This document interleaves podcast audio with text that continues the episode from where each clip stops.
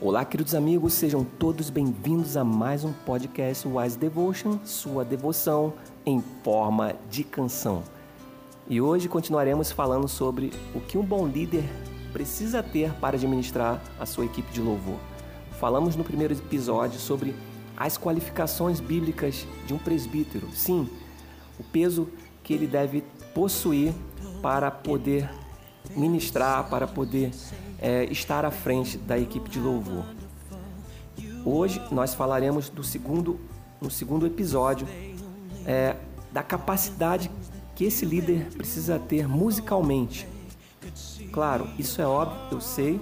Talvez uma exortação mais específica e mais útil seria de que ele deva escolher cânticos de acordo com suas habilidades.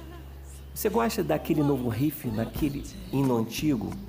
A mudança da, da roupagem, a harmonia melódica, os acordes?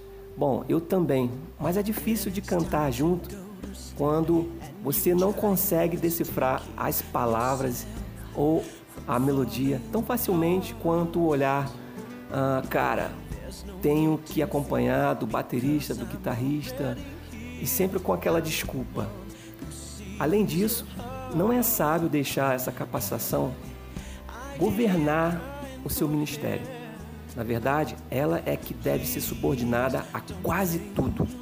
Um músico piedoso e mediano servirá às nossas igrejas muito melhor em longo prazo do que um sublime talento que lê mais as suas partituras do que a Bíblia. Então, tente equilibrar uh, o seu ministério musicalmente com a leitura da palavra, a sua devoção na oração, na comunhão, na consagração. Tente buscar é, ajuda é, de fora para que você tenha um, um bom relacionamento com toda a equipe, ok? Então fica essa dica. Segundo tópico, seja capacitado musicalmente, tente equilibrar o seu ministério.